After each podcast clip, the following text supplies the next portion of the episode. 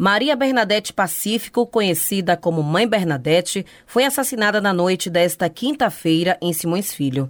Bandidos armados invadiram o terreiro, amarraram pessoas e executaram a tiros a Ialorixá e líder da comunidade remanescente de Quilombo, Pitanga de Palmares.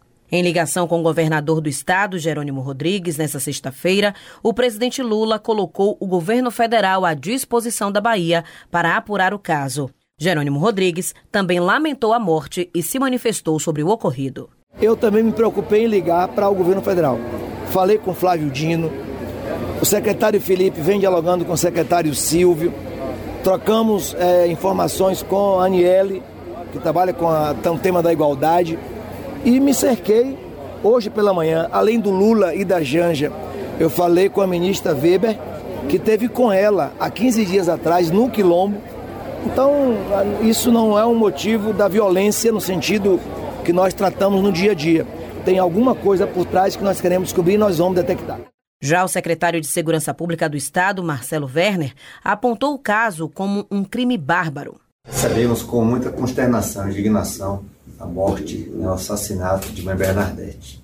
De imediato, a Polícia Militar, a Polícia Civil e a Polícia Técnica se deslocaram até o local começaram as investigações para que a gente possa, o mais rápido possível, de forma prioritária, elucidar os fatos e alcançar os responsáveis por esse crime bárbaro. A gente não vai descansar até chegar aos responsáveis por esse homicídio. A presidente do Supremo Tribunal Federal, ministra Rosa Weber, cobrou um urgente esclarecimento e reparação do acontecido.